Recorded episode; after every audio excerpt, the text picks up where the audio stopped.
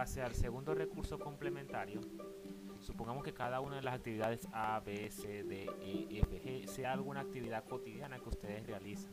Ejemplo, ¿cuáles son los pasos que ustedes realizan para ir a la universidad? ¿O cuáles son los pasos que ustedes realizan para realizar un proyecto, ya de los que ustedes han realizado en los, en los trayectos anteriores?